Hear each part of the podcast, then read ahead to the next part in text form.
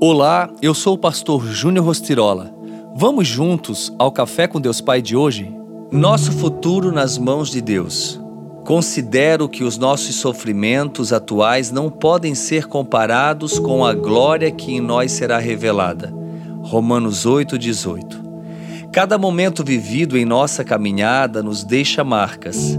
Assim, ao vivenciarmos coisas ruins, podemos ser tomados pelo medo desanimar e perder as esperanças, pois nossa visão é limitada ao agora e não conseguimos observar o que vem depois da próxima curva na estrada.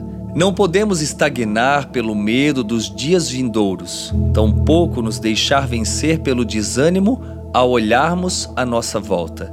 Saiba que Deus não nos criou para simplesmente vivermos dias terríveis.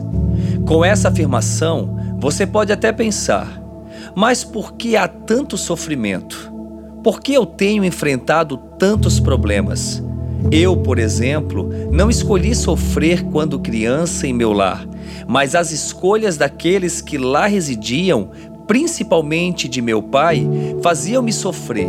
A grande diferença é que, mesmo em meio ao sofrimento e dor, hoje consigo perceber que Deus estava comigo em todos os momentos. Além disso, é preciso tomar a decisão de ter Jesus em nossas vidas.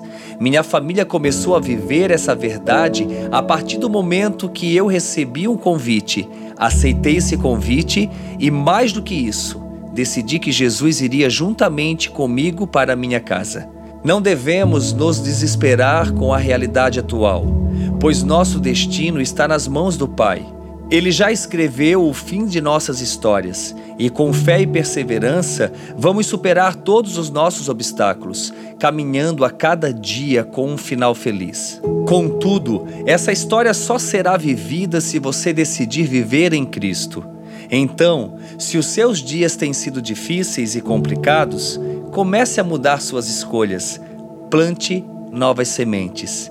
A frase do dia diz assim: Somente o amor de Deus pode trazer sentido para a sua vida no presente e esperança para o futuro. Pense nisso e entregue tudo nas mãos de Deus. Que Deus os abençoe. Oremos. Pai, em nome de Jesus eu oro por esta vida para que ela receba entendimento de que tu és a resposta. Senhor, eu profetizo que esse seja o princípio que irá dirigir a vida dessa pessoa, para que ela a cada dia venha fluir no teu espírito. Essa é a minha oração, em teu nome, Jesus. Amém.